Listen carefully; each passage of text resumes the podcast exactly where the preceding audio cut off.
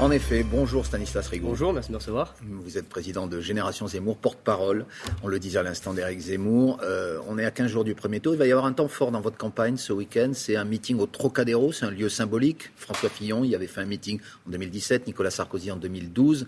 On attend des milliers de personnes. Est-ce que pour justement Éric Zemmour, c'est euh, le curseur qui va compter le nombre que vous serez euh, place du Trocadéro à Paris? On s'attend à une énorme mobilisation. Ça, c'est une évidence. On le fait depuis le début de, cette campagne, même depuis le début de la croise des chemins en septembre. Et oui, on espère que ce sera un grand moment, un grand moment de politique, et on pense que la campagne va véritablement commencer pour des milliers, peut-être des millions de Français, dimanche, au moment du discours d'Éric Zemmour au Trocadéro. Est-ce qu'elle va commencer? Est-ce qu'elle va se redresser aussi pour euh, votre candidat qui a euh, pour lequel on observe un, léger tassement indiscutable dans les sondages depuis quelques semaines. Est-ce que c'est ce que vous attendez? Je crois que ce qui se passera au Trocadéro sera la preuve que notre mobilisation est intacte et que notre volonté de gagner cette élection présidentielle l'est aussi. Euh, moi, je volonté, oui, mais euh, est-ce que l'impact sur les électeurs ne s'est pas émoussé au fil des semaines? Moi, je crois pas. Je crois pas. Je crois qu'il y a eu, il y a eu des moments de baisse comme dans toute campagne, on a eu des moments plus durs, mais je crois que ce qui se passe en ce moment, c'est justement un redressement assez formidable. Il reste 15 jours, et dans ces 15 jours-là, tout peut se jouer.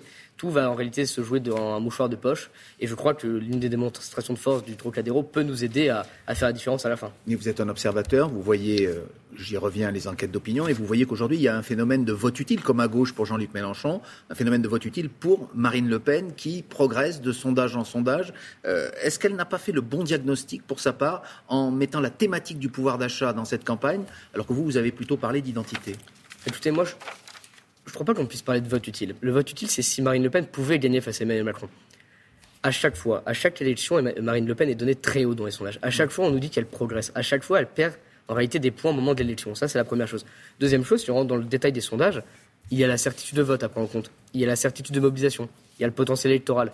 Il y a surtout les 50% de Français qui ne savent pas encore pour qui voter. Mm. Je ne crois pas qu'à deux semaines d'un premier tour aussi, euh, aussi particulier, vu le contexte euh, actuel, on puisse euh, déjà dire qui sera le gagnant. Et je crois que les Français n'en veulent pas absolument pas ça. Alors, en effet, aujourd'hui, Marine Le Pen est au-dessus dans les sondages. Mais bien malin est celui qui pourra prédire le résultat du, premier tour. Et du mais on va reparler de Marine Le Pen. Mais euh, quant à votre campagne à vous, celle d'Éric Zemmour, est-ce qu'il y a des thèmes que vous devez mettre davantage en avant dans cette dernière ligne droite? Je reviens sur cette question de pouvoir d'achat, alors qu'aujourd'hui on voit bien que la préoccupation principale des Français, euh, c'est notamment pour ceux qui ont une voiture de faire son plein d'essence. Le gouvernement va baisser de 18 centimes euh, le, le carburant. Est-ce que là-dessus, vous n'êtes pas assez audible concrètement? Moi, je pense qu'on a pris cette question avec, euh, avec, euh, avec gravité et importance parce que c'est l'un des sujets majeurs et vous venez de dire, vous avez raison. Euh, par exemple, Eric Zemmour veut lui bloquer le litre à 1,80€. Eric Zemmour va par, exemple proposer sur l'essence de créer une sorte de. Vous savez, passe Navigo, c'est ce qui se passe dans les, dans les, dans les centres urbains où l'employeur prend 50% du, du, du pass qui lui permet de se déplacer le matin. Il va en parler longuement, par exemple, dans son discours dimanche. Eh ben, ça fera partie de, parce que Eric Zemmour, il a une campagne sur deux, sur deux jambes. Le grand remplacement, et le grand déclassement. Le grand remplacement, vous savez, c'est euh, notamment le ministère de la Rémigration avec l'insécurité, l'identité, etc. Et il y a le grand déclassement. Le grand déclassement des Français, donc Éric Zemmour veut mettre en place des mesures pour le pouvoir d'achat. Vous me parliez d'essence, vous me parliez du prix du carburant qui augmentait, en voilà quelques mesures. Mais nous, on prend les deux choses euh, avec extrêmement de, gravité parce qu'on pense que les deux, en plus, sont, sont, liés. Pour quelle raison, par exemple En, quoi la remigration que vous préconisez pourrait changer quelque chose à la situation concrète de tous les jours euh, pour le pouvoir d'achat Moi, je ne pense pas que l'immigration soit la cause de tous les problèmes. Pas du tout. Et ce serait on a l'impression parfois que c'est le cas lorsqu'on entend C'est pour ça que je, que je commence mon propos en disant ça. Mais je pense que, par contre, l'immigration peut en aggraver beaucoup. Par exemple euh, bah, Par exemple, vous savez, l'insécurité mon nom d'Éric Zemmour était sur la plaine du hier. On va en parler. On va en parler, c'est pour ça que je me permets d'évoquer. Vous savez, dans les transports en commun en Ile-de-France, 63% des agressions sexuelles sont commises par des étrangers. Alors on ne dit pas qu'il n'y a que des étrangers qui font ça, mais ces chiffres-là ne viennent pas de moi, ce n'est pas moi qui les ai faites, c'est le ministère de l'Intérieur. Et donc voilà, ce problème d'insécurité, par ça, exemple. Vous pensez que c'est le problème numéro un des Français aujourd'hui Vous me posez la question de savoir si c'est un lien. Moi, je vous dis oui. Euh, en deuxième chose, euh, il y a le pouvoir d'achat qui est la première priorité des Français, c'est une évidence. Mais en deuxième, il y a l'insécurité et il y a l'immigration qui arrive en trois ou quatrième. Donc en réalité, ces deux, ces deux sujets-là sont aussi extrêmement importants. Mais attention, nous ne négligeons absolument pas cette question du pouvoir d'achat. Tout comme, par exemple, l'écologie est un sujet dont on ne parle pas beaucoup dans cette campagne. Moi, je fais partie d'une génération qui a été euh, extrêmement sensibilisée à ces questions-là. Et on s'y intéresse aussi. On trouve ça dommage de ne pas en parler plus, par exemple, dans cette campagne. Donc voilà, moi, je, je suis intéressé par tout un tas de sujets. L'élection présidentielle, ce n'est pas l'élection sur une seule mesure.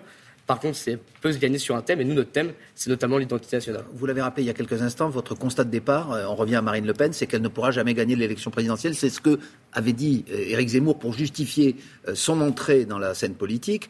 Lorsqu'on voit les sondages aujourd'hui, on ne sait pas si elle pourra gagner, mais elle se rapproche. Il y a un sondage IFOP notamment qui la situe à 46,5% des suffrages face à Emmanuel Macron dans un second tour. Ça ne vous fait pas réfléchir? Est-ce que vous vous dites peut-être que c'est son tour cette fois-ci? Bah, vous êtes toujours euh, convaincu, comme Éric Zemmour, qu'elle ne peut pas gagner l'élection présidentielle. En tout cas, que vous ne l'aiderez pas à le faire. Non, mais tout, écoutez, tout est possible. Euh, Fabien Roussel peut gagner cette élection présidentielle, Anne Hidalgo peut gagner cette élection présidentielle. Tout est possible. Il reste 15 jours et encore une fois, un Français sur deux ne sait pas encore pour qui il va voter. Donc moi, je dis que tout est ouvert. C'est d'ailleurs. Vous, vous savez pour qui vous voteriez en cas de second tour euh, Macron-Le ah, Pen Moi, écoutez, moi, je me pose pas la question. Et d'ailleurs, moi, je m'entends cette question-là et je l'ai entendu pour Clémentine Autain juste avant. Évidemment, évidemment que la question se posera si Zemmour n'est pas au second tour de savoir pour qui on vote. En tout cas, moi, je je voterai évidemment pas pour Emmanuel Macron, ça c'est personnel. Mais comprenez bien qu'en tant que militant politique, en tant que. Moi, je me suis engagé pleinement pour Éric Zemmour il y a un an maintenant. J'ai pas envie de me poser la question il y a deux semaines du premier tour de savoir pour qui j'ai voté. Ben, la réalité politique, c'est qu'encore une fois, rien n'est joué, que les sondages sont ce qu'ils sont, mais qu'on va les prendre avec cœur, et que je crois que même si nous ne sommes pas actuellement les premiers dans les sondages, aucun candidat politique ne peut se targuer de réunir euh, peut-être 50 000 personnes au Trocadéro avec euh, des grandes personnalités politiques sous un ciel bleu magnifique à Paris. Mais est-ce qu'il y a, si j'ose dire, euh, une ligne rouge que vous pourriez pas dépasser, par exemple, par rapport à Marine Le Pen? Est-ce que vous pourriez, le jour venu, euh, être je veux dire, partisan de, de, ces thèses.